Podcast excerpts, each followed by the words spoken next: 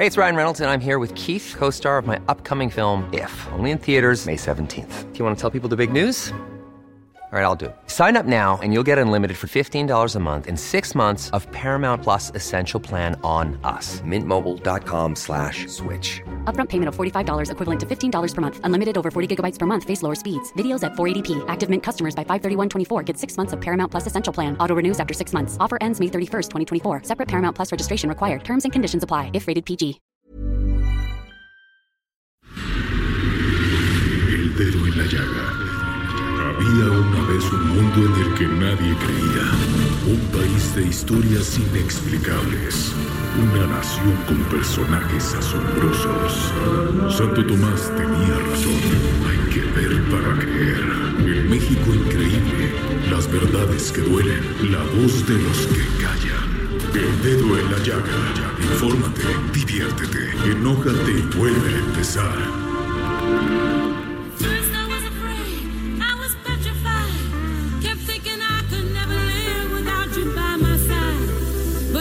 been so many nights.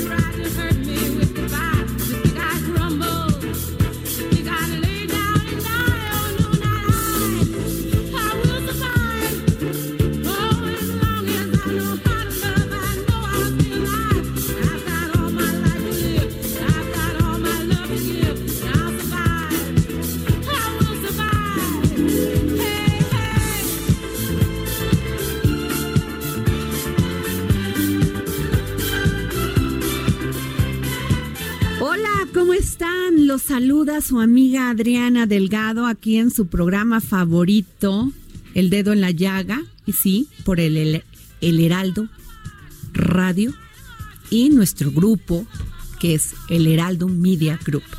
Y bueno, los saludo con todo el gusto porque estamos vivos, estamos aquí trabajando por ustedes, porque estamos con todo el ánimo, con todo el entusiasmo. Sé que no van a ser momentos fáciles, no solamente para la economía de México, sino también para nuestra salud, pero es ahí donde tenemos que sacar la casta. Es ahí donde los mexicanos nos unimos y deseamos que este país salga adelante y sobre todo con la conciencia que estos momentos son para cuidarnos, para cuidar a nuestro prójimo, para cuidar a nuestra familia, cuidar a nuestros amigos y cuidarnos nosotros también. No hagamos una cosa de no, perdón, no hagamos esto que es a veces tomar estas medidas de manera superficial. Y se los digo porque hasta se me tuerce la voz, porque sí es un momento donde tenemos que cuidarnos. Y con esta canción, I Will Survive, de Gloria Gaynor, les digo a cuidarnos. Recientemente Gloria Gaynor subió un video a redes sociales lavándose la mano a ritmo de esta canción.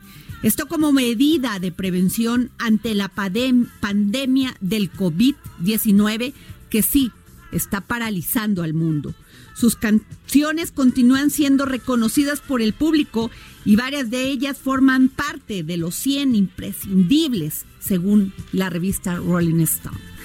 Muy buenas tardes, jefa Andrea, ¿cómo estás? Muy bien, Adriana, buenas tardes a todos. Pues un lunes de asueto, pero es un lunes, Adri, en el que, como bien lo dices, tenemos que, tenemos que motivarnos y tenemos que inspirarnos hacia protegernos del coronavirus porque porque no hay manera de que esto sea ni una mentira, ni un choro, ni una exageración.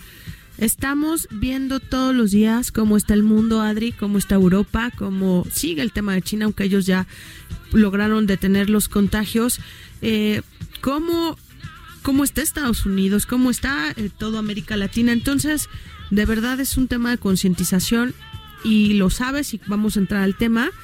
Es un tema económico más fuerte de lo que creemos, ¿eh? Así es. Es un tema económico que va a repercutir en nuestras empresas, en nuestro trabajo, en nuestro día a día, en nuestra vida familiar. No es algo ni simple ni es un juego. Las empresas en todo el mundo, la economía en todo el mundo, se va a poner a prueba sobre cómo va a resistir el coronavirus. Así es, Andrea. Y por fin, y agradecemos todos, que nuestras autoridades de salud financieras están tomando medidas sobre esto. Ya era hora. Lo digo no por, por hacer un señalamiento, porque no son los momentos ahorita para echarnos la culpa a unos a otros, pero qué bueno que ya tomaron con seriedad el, este problema que está afectando a todo el mundo. Y déjenme decirles que la FED bajó sus tasas de interés para lidiar con la crisis del con COVID-19.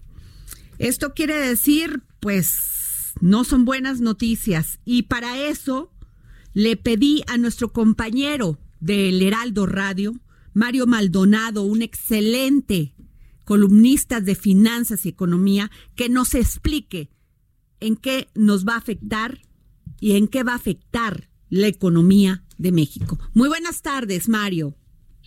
Mi querida Adri, ¿cómo estás? Un saludo a ti y a tu auditorio, Andrea también que anda por allá. Hola, Mario. Pues vaya, vaya noticias. La verdad es que eh, tampoco quiero sonar alarmista ni mucho menos, pero yo creo que como están las cosas en los mercados financieros, todas las medidas que están tomando los países eh, en el mundo, los bancos centrales, los ministros de finanzas, etcétera, pues nos enfilamos inexorablemente a una recesión económica mundial. Hoy, hoy mismo el presidente de los Estados Unidos, Donald Trump, cuya economía el año pasado le fue muy bien, creció 2.5%, este, en pleno empleo, con un ritmo económico muy bueno. Bueno, pues hoy eh, reconoce que Estados Unidos eh, puede estar enfrentando una crisis del tamaño de una recesión económica, quizá como la que tuvimos en hace cosa de 10 años, en el 2008, 2009, un poquito más, eh, 11 años, eh, esta crisis financiera de las hipotecas de Estados Unidos y demás, que fue una gran crisis para México. En ese entonces cayó el PIB de México 6.5%.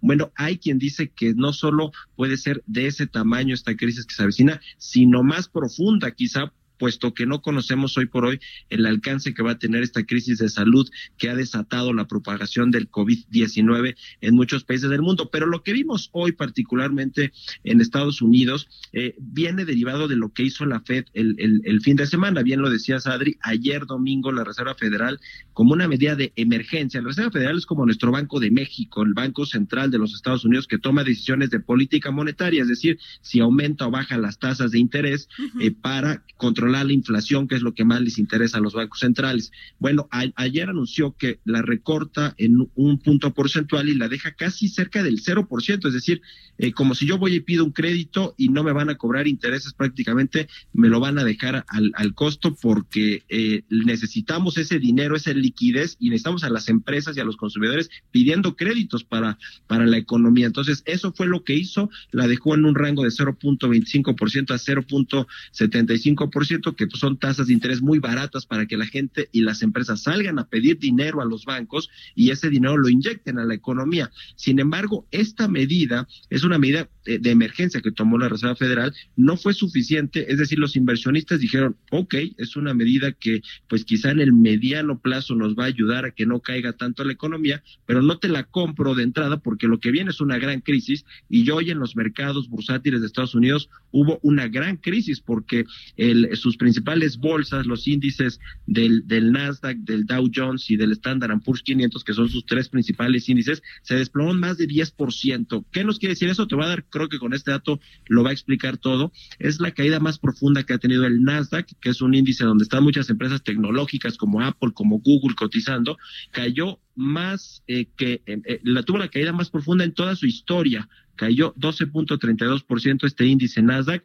es más profunda que la crisis de 1987, ahí había caído 11.35%, 11 cuando explotó este tema de las hipotecas de Estados Unidos en el 2008 cayó 9.14%, es decir, ya nos damos cuenta de qué tan profundo es el asunto en Estados Unidos, al menos en los mercados financieros, y eso obviamente se traslada a la economía real, a la actividad económica, donde ya hablamos, pues sí, de empleos, de inversiones, del consumo, de toda la cadena que eh, pues es la economía y que, es, y que son vasos comunicantes cuando hay una crisis en el sector financiero, se traslada a la economía real. Así que en Estados Unidos eh, ya explotó la, la, bomba. Yo creo que eh, van a la Reserva Federal y el gobierno de Estados Unidos va a poner medidas eh, más adelante tratando de que se recupere la economía, pero es, es inexorable, yo creo, inevitable que vayamos hacia una crisis, a una recesión económica. Ahora, habrá que ver pues qué se hace en México, porque lo que se ha anunciado, y si quieres que, te platique de eso, mi querida Adri, este, te, lo digo, por lo que se ha anunciado, yo creo que es insuficiente. Pero fíjate nada más, pusieron, van a recomprar deuda por 700 mil millones de, de dólares.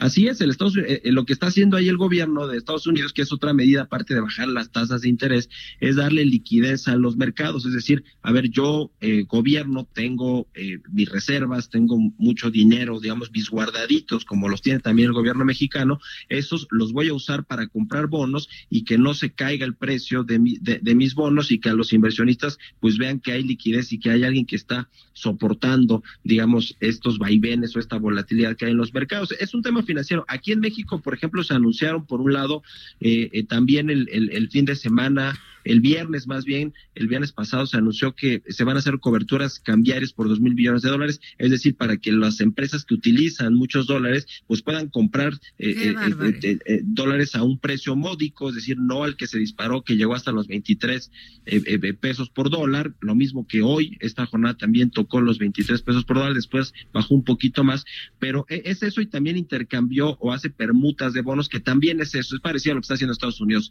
recomprar parte de los bonos para inyectarle liquidez al mercado y que haya pues más dinero, pero lo que le falta hacer al Banco de México es bajar la tasa de interés, cuidando que no, que no le afecta el tipo de cambio, y lo que tiene que hacer Hacienda es, y con eso termino mi querida Adri, es hacer un plan de estímulos fiscales, es decir, decirle a las pequeñas y medianas empresas, no te voy a cobrar los impuestos en los próximos dos o tres meses. Como Francia, que lo acaba de anunciar. A ver, esto muy importante porque eh, eh, la jefa Merlos me comentó esto. Que suspende todo el tipo de pago de impuestos incluyendo a la gente, o sea, gas, luz, este, impuestos y mucho más a, las pequeñas y medianas empresas. No, casi, casi hasta las rentas, ¿sabes? O sea, así de nadie pague nada, este, porque es una forma de salvar la economía, que es lo que te quiero preguntar, Mario, porque yo creo que a ti te pasa, Adri, a mí, que alrededor de, de, nuestra familia, de nuestro grupo de amigos, todo el mundo me pregunta cómo es que el tema económico repercute en nuestro día a día. Y a mí me gustaría que tú con toda tu expertise, Mario, los explicaras, porque yo en grandes rasgos le digo a todo el mundo, pues tu empresa va a tener problemas. O sea, si nos vamos a una contingencia más fuerte, porque la verdad es que todas las empresas ya estamos en un plan de mitigación, ¿no? Aunque el gobierno no nos haya pedido, pero sí o sí hay una repercusión en nuestra vida cotidiana, Mario. Sí, por supuesto. Eso que anunció Francia son estos planes, estas medidas contracíclicas, que es cuando el ciclo económico está abajo, está eh, cayendo, contrayéndose, pues el gobierno dice, a ver, ¿qué hago? Ah, bueno, pues no les cobro impuestos para que ese dinero que no van a pagarme a mí lo puedan gastar en eh, comprar cosas, comprar, eh, a proveedores, a contratistas, en fin, para tratar de que el dinero se mantenga en la economía y que las empresas no caigan como caemos los consumidores cuando hay una crisis en un shock y que digan, no, yo ya no voy a contratar a nadie, yo ya no voy a, eh, voy a cancelar mis líneas de crédito, voy a, eh, a, cancelar este, este proyecto que tenía, que es lo mismo que nos pasa a los consumidores, cuando viene un tema de crisis, yo no voy a comprarme ni esa casa, ni ese coche, no, o, o, no voy a salir claro, no voy a gastar en tarjetas de bienes duraderos, no me voy a echar créditos, es decir, se va paralizando la economía y eso, como bien decías Adriana, se traduce en que las empresas pues no contratan o hacen recortes, entonces te quedas sin empleo, eso se traduce en que no hay un consumo y por lo tanto las cadenas comerciales se quedan con muchos de sus inventarios y también se refleja en el empleo. No hay créditos y entonces los, las empresas de, que, que son intermediarios financieros pues tampoco necesitan mucho de su personal porque pues no está generando y fluyendo el negocio. Es decir, es todo esto, son unas cadenitas que se van eh, reflejando desde los más ricos de, de, los países o los multimillonarios hasta los más pobres y normalmente los que sufren más son los más pobres porque se quedan eh, sin apoyos incluso sociales porque no hay impuestos, no hay ingresos petroleros. Por ejemplo, el mercado, petrolero está muy muy mal. Hoy el, el, el, el, barril de petróleo se costó por ahí de los 25 dólares. Eh, es pues una concesión muy baja de las bajas históricas que hemos tenido y pues un, un país como México que todavía depende en 17% de todos sus ingresos presupuestarios, sus ingresos federales de la venta del petróleo, pues es un golpazo también, a pesar de que Hacienda tiene estas coberturas este, petroleras, pero no le alcanza para cubrir no, pero todo esas, Pero esas coberturas, Mario, son para el próximo año. No en este año. Son para este año, no, son para este año, pero, pero un porcentaje pequeño. Estamos hablando de menos del 20% de lo que produce el gobierno y que vende al exterior, o una parte se lo queda, pero vaya, o sea, incluso hasta por costo de producción no le salen las cuentas, no deja tú para venderlo al exterior, porque para venderlo al exterior lo que nos lo que nos dijo Hacienda el año pasado, que no había esta crisis, por supuesto, es que le íbamos a vender a, a 49 dólares. Hoy se cotiza en 23, 25 dólares, imagínate pues, cuánto menos vamos a percibir. Y eso está en el, en el, en el, en el presupuesto, y lo que, lo que quiere decir es que si no alcanzamos esos ingresos petroleros, así como los ingresos fiscales, ¿eh? porque así como cuando no hay consumo, pues hay menos impuestos, ¿no? O sea, le entran menos impuestos al gobierno, a las arcas del, del, gobierno, y todo esto pues es, es lo que genera precisamente, precisamente las crisis. Ya hay un banco eh, en, inglés que se llama Barclays, que es un banco muy importante, que el viernes pasado dijo que es posible que la economía mexicana se, se va a contraer 2% este año, o sea, 2%.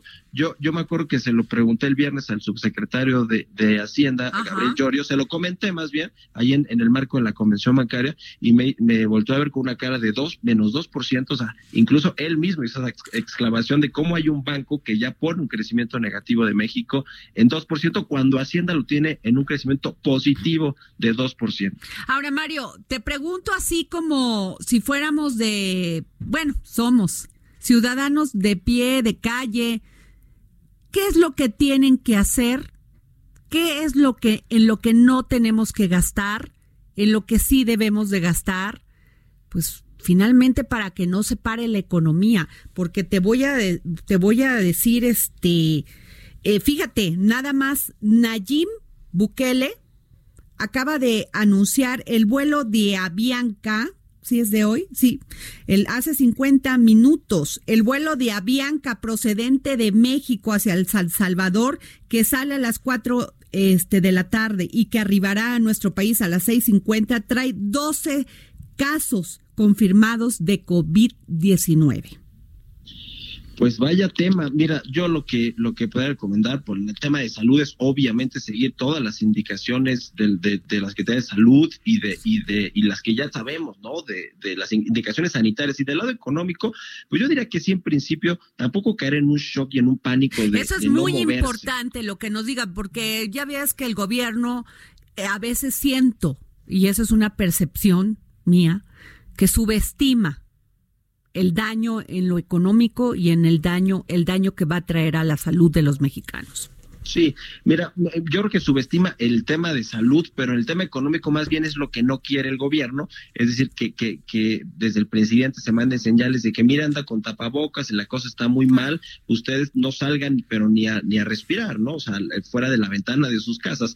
Eh, eso es lo que no quiere para no caer en esta espiral negativa donde la gente no sale, no compra, no, y las empresas no invierten y despiden gente pero yo creo que tampoco caer en el extremismo de decir, pues voy a cancelar todo, este, eh, ya no voy a salir a comprar nada, eh, eh, mis créditos no los voy a poder pagar, o sea, no, no, creo que conforme a lo que se tiene planeado, obviamente seguramente los viajes se van a cancelar, seguramente cosas de este, de este tipo que ya se tenían planeadas y que por la contingencia sanitaria no se van a poder llevar a cabo, seguro esos, esos se van a cancelar, se tiene que cancelar, pero eso no quiere decir que ya no vas a poder pagar un crédito, tratar de cuidar el empleo, tratar de liquidar en todo caso algunos adeudos si es que tienes esa reserva de dinero para poder hacerlo, en fin, todo ese tipo de cosas eh, eh, eh yo creo que son, son buenas para, para hacerlas ante una eventual crisis, pero eh, yo creo que caer en pánico, en shock y en inmovilización tampoco nos lleva a nada, o sea, seguir nuestra vida normal en la medida de lo posible, sobre todo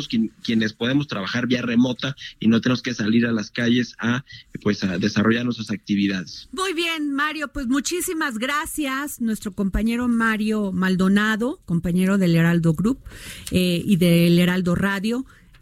Andrea, muchas gracias. además que hay que hacer tu anuncio que lo escuchamos a primera hora, ¿no? Este Mario abre toda nuestra, nuestra cadena de, de, de notis de 6 a 7 de la mañana y la verdad es que yo siempre recomiendo tu programa, Mario, no es no es, son flores ni guayabazo, pero eh, si alguien quiere entender las finanzas en un tema profesional y sencillo en el lenguaje, eres tú, Mario, así que que te sigan ahorita que todos estamos con tantas dudas. Pues ahí estamos al pie del cañón en punto a las seis de la mañana en Bitácora de Negocios. Les mando un saludo y un beso lejano, Adri, Andrea. Eh, Gracias. que estén muy bien. Saludos al auditorio también. Pues bueno, seguimos aquí en el Heraldo Radios. Yo soy Adriana Delgado. Nos escucha usted por la 98.5 y por muchos lados, en muchos estados. Y ya se acaba de unir a esta mesa don José Carreño. Don José, gracias. Gracias a ustedes. Por estar en este día. Y tenemos al doctor Jorge Salas, director general del Instituto Nacional de Enfermedades Respiratorias de la Secretaría de Salud. Muy buenas tardes, doctor. Hola, buenas tardes, qué gusto saludarles. Doctor, pues cómo no, cómo, cómo vamos, que sería la pregunta que todos los mexicanos nos estamos haciendo porque eh, Segui, o sea, nos dicen de una cifra de 50 infectados o más o menos, pero por, cada uno escuchamos por otros lados que hay personas ya infectadas y que no y que no están contabilizados dentro de esos 50. ¿Qué nos puede decir usted?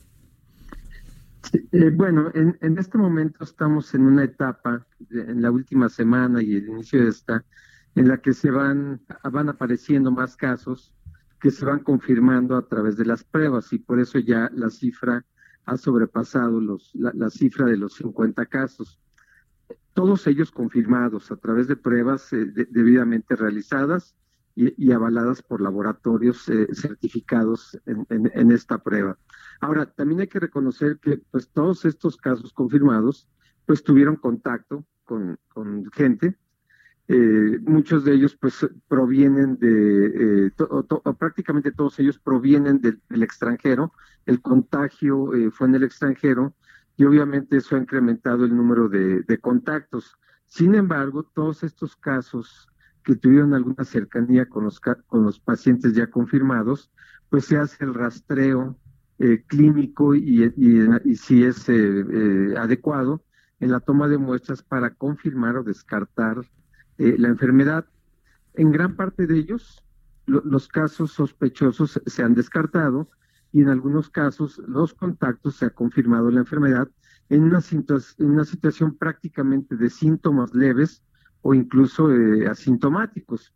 Ese es el escenario ahorita en este momento. Pero, por, por, ejemplo, doctor Salas, ahorita el, el presidente de Guatemala está anunciando que en el avión, eh, del, perdón, del Salvador, que en el avión que va al Salvador, al Salvador, que salió de México a las 4 de la tarde, van 12, 12 confirmados de Conavit-19. ¿Esos estaban contabilizados o cómo les hicieron las pruebas? Porque él está anunciando en su tuit.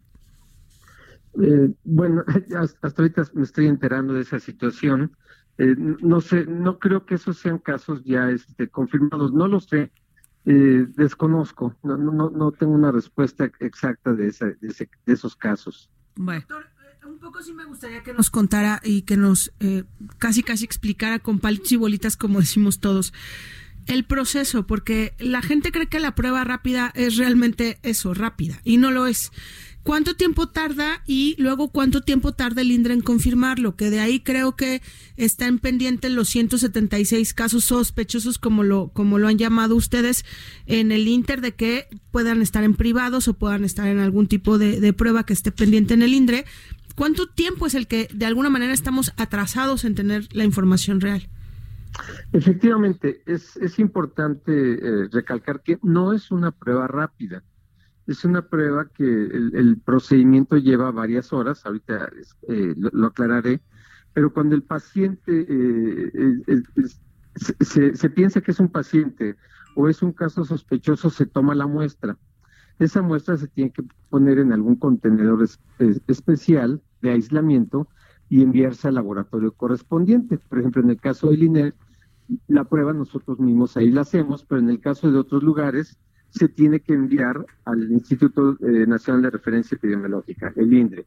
Una vez de ahí la muestra, eh, se hace todo el, proceso y entonces eh, se emitirá un resultado de positivo o negativo. Pero esto dura varias horas. Digamos, en, las mejores condiciones, haciendo varias pruebas al, mismo tiempo, puede durar más o menos, es un promedio de seis a ocho horas que se pueda tener el resultado. Pero en algunos casos puede ser un poquito más. La prueba se está implementando en varios laboratorios, como ya se ha difundido. Eh, hay laboratorios, todos los laboratorios estatales eh, ya tienen, ya están avalados para realizar, tienen validez para realizar la prueba y ya no se tiene que enviar. Entonces, en este, en este caso también hay muchos otros laboratorios ya privados y en, y en algunos otros hospitales que la prueba se está implementando y que se espera que ya en muy pocos días puedan estar en condiciones de que puedan estar haciendo ya las pruebas también. Pero efectivamente es importante, no es una prueba rápida, lleva varias horas este el, el proceso de la muestra. Y lleva varias horas, doctor, lo que nos decía de, de seis a ocho horas, pero a esto se suma eh, que son ciento y tantos casos. Es decir, ahorita una prueba que le está llegando hoy, por ejemplo, al INDRE, que ustedes desde el INER mandan al INDRE, ¿en qué tiempo lo confirman? ¿Días o horas? No, eh, por ejemplo, en el caso de nosotros particularmente, nosotros ya no enviamos al INDRE, ya, ya, estamos certificados por el INDRE para nosotros hacer ahí la prueba y el resultado que se obtiene en el laboratorio del INER ya es definitivo. En otros laboratorios eh, que, van a llegar a este mismo proceso que, que el INER, eh, en la medida que vayan realizando la prueba y se vea la consistencia con la que están haciendo, también serán, digamos, avalados, certificados o acreditados, y en ese momento ya no tendrán que enviar las, las muestras. Pero mientras, pues sí, se hace la prueba, si sale positiva, o sea que tarde, eh, vamos a decir, un promedio de, ocho horas en hacerse, se, eh, tiene que, en, en una segunda toma, este, se, se envía la muestra al INDE para confirmar, certificar que la primera prueba efectivamente es positiva. Esto siempre se hace en las pruebas cuando se están iniciando para algún eh, diagnóstico de enfermedades, pero precisamente la tardanza es porque se requiere tener la seguridad de la positividad de, de- en ese diagnóstico. Doctor, ¿podríamos saber cuántas pruebas tiene el INER, por ejemplo, ya disponibles, este, puestas ya para cualquier cosa? No- noso- nosotros estamos haciendo las pruebas desde hace prácticamente dos semanas, eh, desde que estaba el, el primer caso confirmado, hace un poquito más de dos semanas. Eh, dep- depende porque cada, cada set, digamos, para diapositivas, para, perdón, para pruebas, es eh, de unas este, aproximadamente 100, 100 pruebas. Entonces, eh, se, va, se va empleando hasta que se consumen las, las 100 pruebas. Pero esto obviamente depende de la demanda que se vaya teniendo, sobre todo de los casos en quienes se sospecha que pueden tener la enfermedad.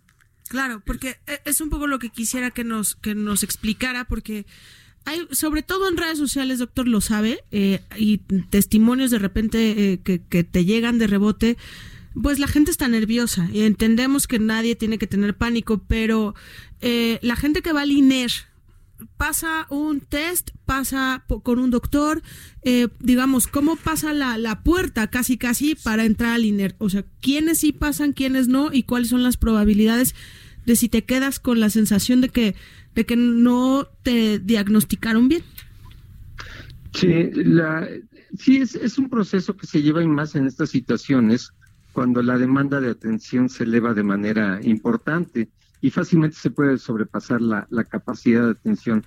En este caso eh, se tiene lo que se denomina el triage, que es un met- una metodología de, de interrogatorio rápido para ver eh, qué eh, la, la gravedad del paciente o si, o si requiere o no requiere determinadas cosas. Yo lo que le puedo decir es que en estos últimos días y ante la inquietud natural que tienen las personas, ha llegado un flujo importante solicitando que se, haga, que se haga la prueba sin tener un cuadro respiratorio agudo. Entonces, obviamente, en esas circunstancias, el paciente no es candidato a hacerse la prueba. o bien llegan con algún cuadro respiratorio agudo, pero de acuerdo a la definición operacional de factores de riesgo o de caso sospechoso, pues no han, no han estado en el extranjero, no han tenido contacto con algún enfermo confirmado, entonces pues tampoco se les realiza la, prueba. Si eso fuera así, pues la verdad es que en este momento no alcanzarían las pruebas. Entonces las pruebas se están haciendo para los casos en los que eh, los antecedentes y el cuadro clínico sugieren eh, o pueden orientar a que la persona tenga esa enfermedad y necesitamos confirmarlo. Entonces es en quienes se toma la prueba, pero en muchos otros casos que han sido la mayoría, este que es más por inquietud de, de la persona, pues no, no se hace la prueba. Doctor, disculpe, usted señalaba hace un rato que la mayoría de los casos comprobados han sido de personas que han estado en el extranjero y han llegado al extranjero. ¿En cuánto tiempo esperan empezar a tener los casos ya nativos, valga la expresión, que ya son contagio de contagio? Sí, que esa es la parte más difícil de una de una epidemia, porque entonces ya la transmisión es eh, más corta y digamos más, más rápida, ¿no? En, en, términos de población. Es, es difícil. Los, los, modelos matemáticos que han, se, han, sido ahorita tan escuchados, pues establecen que esto estamos a pocos días de que pueda, de que pueda ser, y entonces empieza un número importante ya de personas a tener los datos de la enfermedad. De hecho, ahorita en la última semana, de, de lunes a lunes, el número de casos ya confirmados pues, se incrementó de manera importante. Entonces es probable que en los próximos días nosotros empecemos a ver un mayor número de casos. Es difícil saber con precisión cuántos, eh, cuánto tiempo, pero pues, los modelos matemáticos decían que entre el 20 y el 30 eh, de, de, de, marzo podría darse este incremento de casos y pues más o menos estamos en esa ventana de tiempo en la que estamos viendo que están incrementando los nuevos casos. Doctor, una pre me están llegando muchos WhatsApp de gente que vive en Veracruz, por ejemplo, donde sí. la temperatura está en, rodando entre 28, 30 y más grados centígrados. Eh, eh, ustedes decían que el virus a cierta temperatura, ¿no? Pues uh -huh. muere. ¿Qué tan cierto es esto? Pues ha ido cambiando. Ya la, la idea de este concepto porque el, este tipo de virus tradicionalmente se, se, asume que son de temporada invernal, Ajá. o sea, las épocas de temperatura baja. Uh -huh. Sin embargo, lo que llevamos ya aprendido en estos eh, dos meses y medio, casi tres de, de, inicio de la, de la enfermedad desde China, eh, se ha visto que en, en, ciudades con temperaturas de estas como las que mencionas, de, de más de 25, alrededor de 30 grados, la enfermedad ahí está. Entonces parece ser que tiene una mejor resistencia a las altas temperaturas que tradicionalmente otros virus que, que son clásicamente de, de temporada invernal. ¿Alguna otra pregunta más? Pues, doctor, estar muy pendientes con usted porque pues la, la misma OMS ha dicho que sí se debe de avanzar más en hacer más pruebas, ¿no? En, en, en tal caso de que no se quede ningún tipo de, de duda al respecto. Y, y, y creo que ahorita, y, y, espero coincida con nosotros, pues un poco el sentir de, de todos es que este, este sistema de sospechosos versus casos confirmados, pues es, es amplio, ¿no? O sea, ahorita ya, ya tendríamos más de 200 casos de ser así, entonces, pues no sé si haya una, una dinámica que pueda darle más pruebas al INER, que, que, que nos lleve a alguna fase mucho más activa para que estemos más seguros todos. Sí, ahora déjeme decirle que estas, estas definiciones operacionales eh, son, son eh, establecidas para aplicación internacional. De hecho, si ustedes recuerdan, hace un mes, un poquito más de un mes, una, eh, la definición era eh, para considerar sospechoso a una persona es que tenían que haber estado en, en, en China, en alguna de las ciudades de China. Uh -huh. Y hoy en día esa definición ha ido cambiando, ampliando a estancia en más países, Italia, España, Estados Unidos, etcétera. Lo es probable que en, en pocos días, en pocas semanas, pues incluso ya el factor de permanencia en alguna ciudad pues se ha desechado cuando ya la, la diseminación pueda ser un poco mayor. Entonces, esto va cambiando y en base a esas definiciones también van cambiando los criterios para hacer pruebas y, y etcétera. Pues muchas gracias, doctor Jorge Salas, muchas gracias. Este sabemos de, de su profesionalismo y de la responsabilidad que tiene al conducir este Instituto Nacional de Enfermedades Respiratorias de la Secretaría de la Salud, de la Salud, del INER. Gracias por habernos tomado la llamada para el dedo en la llaga. Al contrario, gracias por, por la llamada. Gracias. Pues nos vamos a un corte. Yo soy Adriana Delgado. Nos escucha usted por el Heraldo Radio.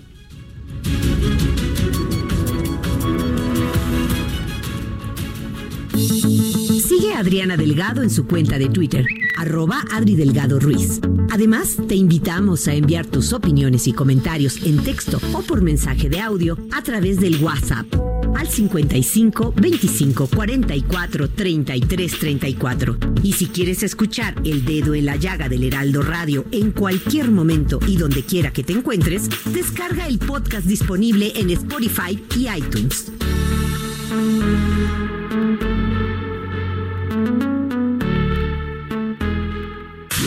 Heraldo Radio.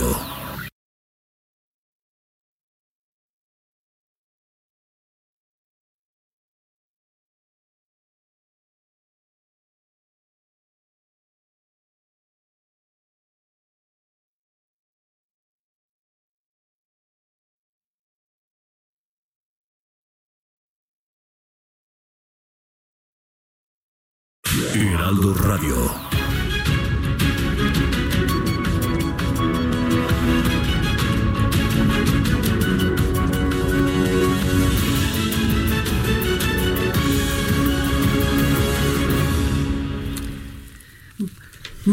Pues me acaba de decir don Pepe Carreño, que es un gran periodista, que acaba de anunciar el presidente de, de, Sal- de Salvador, que pues parece que no, no este, abordaron No llegaron los a pasajeros. Entonces sigue en México ese avión. Sigue en México ese avión y los Pasajeros, presuntamente, ¿no? Que no está precisado cómo saben que ser- son Es que es el cuento de siempre, como salud dice que ellos tienen, perdón que lo diga así, pero salud lo que te vende es que ellos tienen el monopolio de las pruebas, ¿no? Y de los resultados y de las afirmaciones.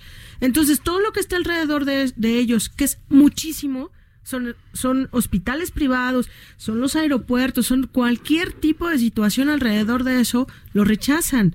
Entonces, es un Muy tema grave. de comunicación. Tenemos un tema de muy desinformación grave. muy grave. Sí. Que ojalá lo resuelvan de inmediato. Así es. Pero bueno, mientras es una y es otra, hay que cuidarnos. Sí. Y es, fíjense que otro fenómeno que se ha estado dando, don Pepe Carreño, Ese sí es fenómeno. es el tema de las compras de pánico.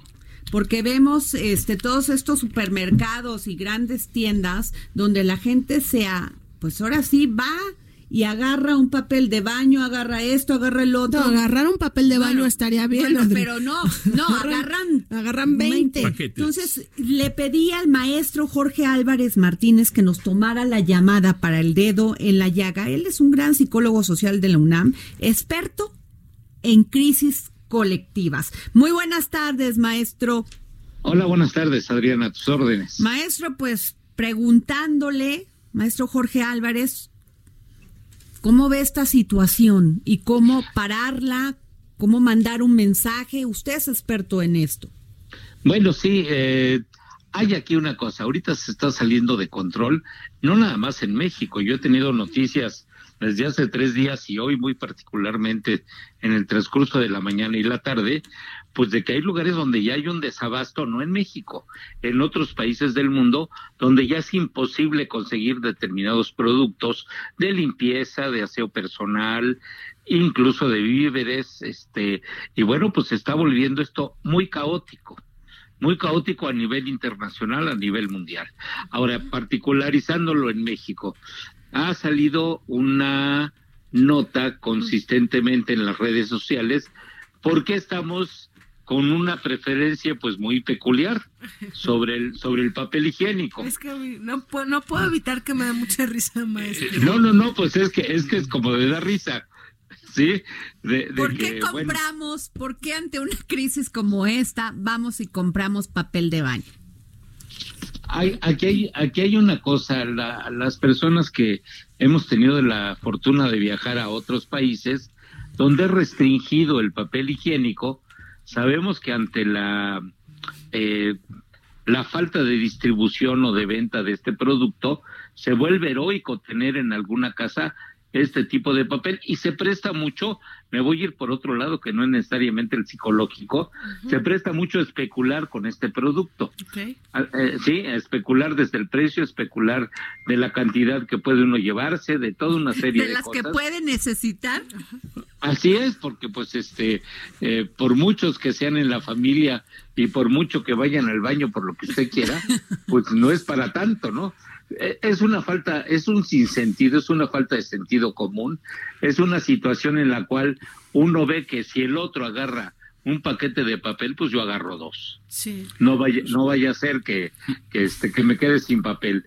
Y ahí se va haciendo una cadena. Todo esto, usted lo decía al principio de esta charla, pues es por, por, por una cuestión de tipo psicosocial. ¿Qué pasa? Si yo veo que el otro eh, vorazmente está llevándose tal o cual producto, lo necesite o no, ¿yo por qué me he de quedar atrás? A mí, ¿quién me va a impedir tener una cantidad irracional de papel higiénico acumulado en la casa? Y ya después, pues, este, esto se puede prestar para muchas cosas.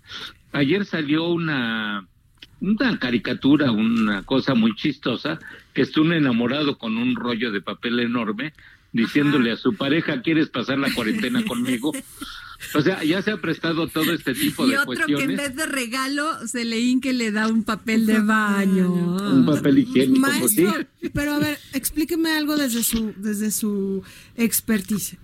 Por un lado, estamos comprando papel de baño porque estamos asustados, porque el otro lo compró, porque sociológicamente nos fuimos en, en bloque, ¿no? Sí. Pero hoy está al 90% de ocupación Acapulco, al Así 80% es. de ocupación Cancún. Los centros comerciales está como si no pasara nada en las tiendas de ropa. De verdad, yo, yo Andrea, no le encuentro un sentido a esta combinación de haceres. Aquí pasó una cosa que, bueno, eh, me lo han dicho colegas de otros países, en particular los italianos, en particular los, los españoles, pues que ellos cuando empezó todo esto y les dijeron hay que tomar medidas de prudencia, porque no es más que eso de prevención, hay que tomar medidas de higiene, pues que no, no estaban acostumbrados nuestros, este, eh, las personas de estos países, pues lo, lo, lo tomaron a la ligera, no, ah, ¿qué va a pasar si voy y me tomo un aperitivo en un bar, si me tomo un café en la calle, si este voy a un centro comercial y veo lo que haya que, que comprar o lo que no necesito, igual lo compro, etcétera, ¿no? Entonces, hay, hay toda esta inconsciencia de la gente, ¿sí? De, de exponerse precisamente con una actitud de que a mí no me va a pasar, le va a pasar al otro.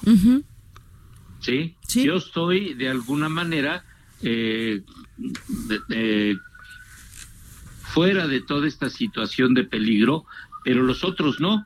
A mí esto no, no, no, no, no me va a afectar de alguna manera. Tiene un nombre muy peculiar en ciencias sociales y en particular, como usted citó, en psicología social. Se llama locus de control externo. Wow. ¿Qué, qué quiere decir esto? Que es una palabra así muy exótica y muy lo que usted quiera, que las circunstancias y las situaciones me controlan a mí, yo no controlo a las circunstancias. Wow. Y entonces hay una invitación ahí a nivel social de este locus de control, por eso se llama externo, porque la- las circunstancias del exterior son las que van marcando mis pautas de comportamiento grupal, familiar e individual. Sí.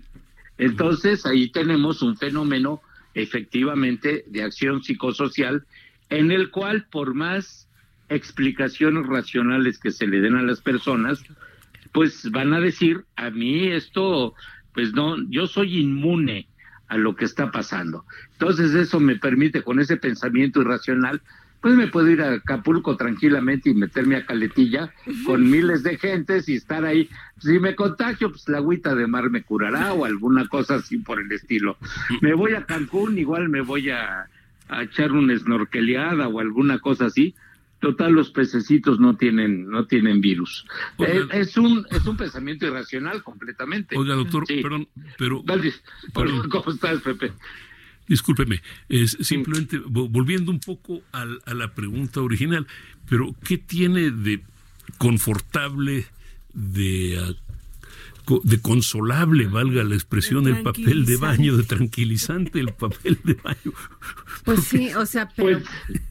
Pues, no, no, es que el, no es el que la apliquen como antes, con agüita y jabón. Así es, no es propiamente el rollo de papel o la consistencia del, del papel, es simple y sencillamente que es una cuestión, ahora que se está convirtiendo y se va a convertir en una cuestión de estatus social.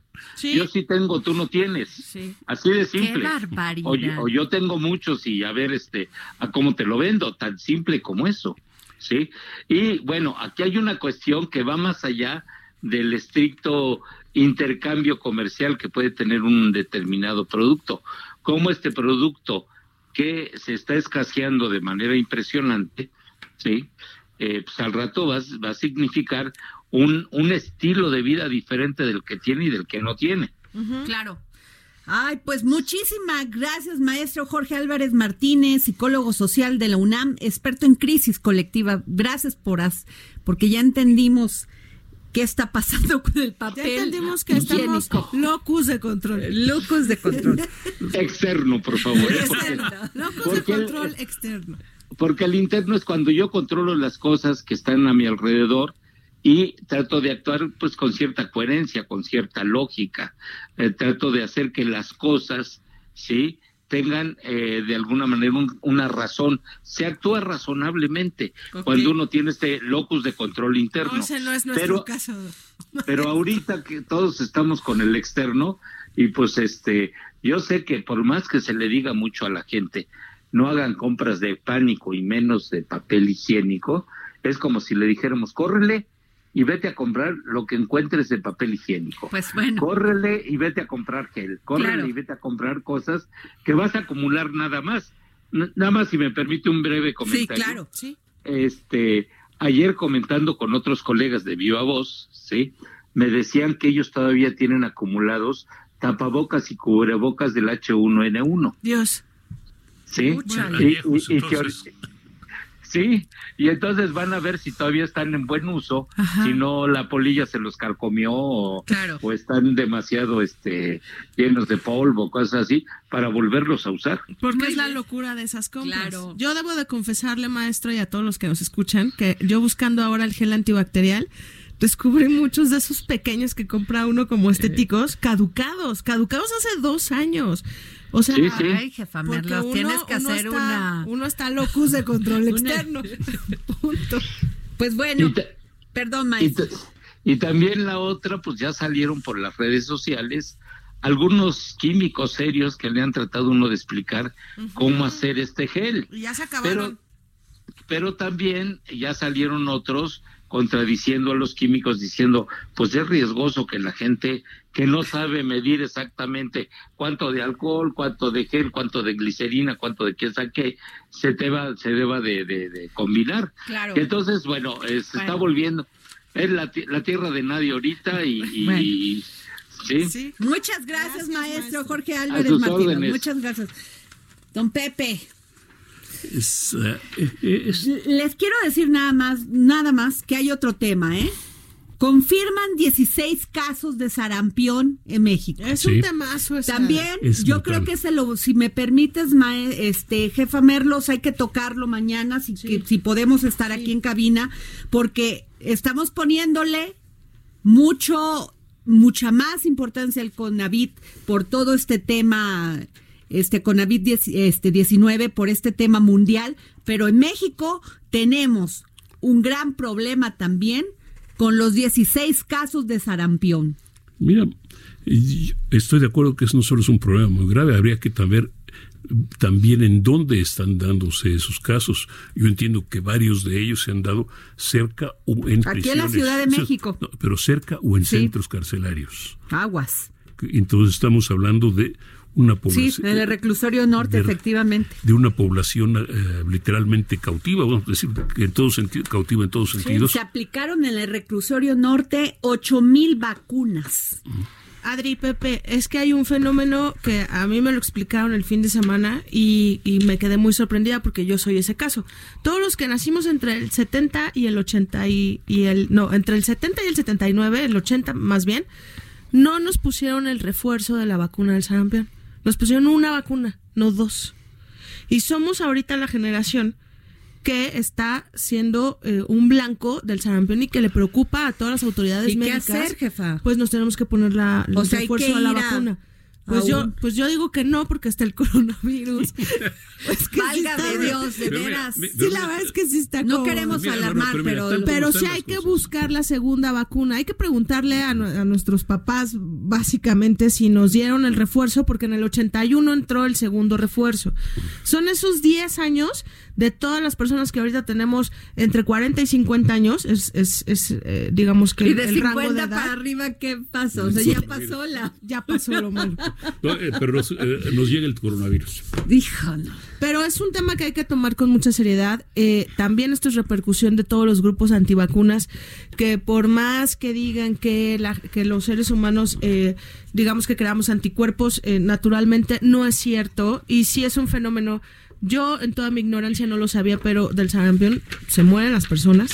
Claro. Nos podemos morir muchos y entonces sí hay que tomar responsablemente este tema paralelo al coronavirus. Además, recuerda simplemente que uno de la, una de las epidemias que, que limpió a los aztecas durante el sitio de Tenochtitlan fue de sarampión.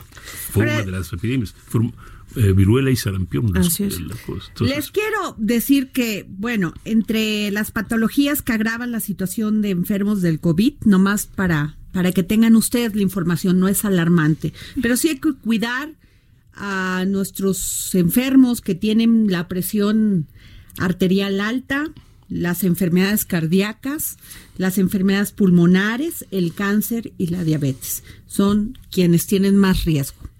Don Pepe. Gracias. No, no, no, por favor. No, por favor. No, al contrario, por si quería comentar algo. Ay, Dios mío. Bueno, no es cierto. perdón. Bueno, el tema es que estamos en una alerta general así de es, salud, cuidarse. así que hay que cuidarse, cuidarse, mucho. don Pepe, Por cuidarse. supuesto, es la única forma. Así, eh, lavarse las manos, traer su gel si puede, eh, lavarse las manos cuando llega a su casa. Pues si puede, si tienen así como, como el doctor tenía o quien tenía los, los estos, Tapabocas. los tapabocas, pues es. ponérselo, no les, no les va a afear la cara ni nada, al contrario. Aunque en términos reales creo que los tapabocas son más para evitar que uno contamine para- a otros. Exacto, ¿no? Pero bueno, eh, nos Ya nos vemos vamos. Mañana aquí en El Dedo en la Llaga. Yo soy Adriana Delgado. Tuvo, tuve el placer de que me acompañara la jefa Merlos y don Pepe Carril. Muchas gracias. Nos Adri. vemos mañana. Gracias. Saludos a todos.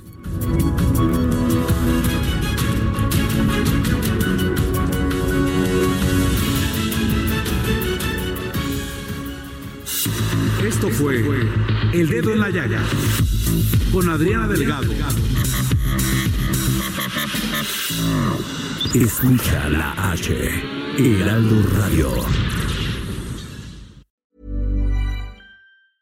Hey, it's Paige DeSorbo from Giggly Squad. High quality fashion without the price tag. Say hello to Quince. I'm snagging high-end essentials like cozy cashmere sweaters, sleek leather jackets, fine jewelry, and so much more. With Quince being 50 to 80% less than similar brands. And they partner with factories that prioritize safe, ethical, and responsible manufacturing. I love that. Luxury quality within reach. Go to quince.com slash style to get free shipping and 365 day returns on your next order. Quince.com slash style.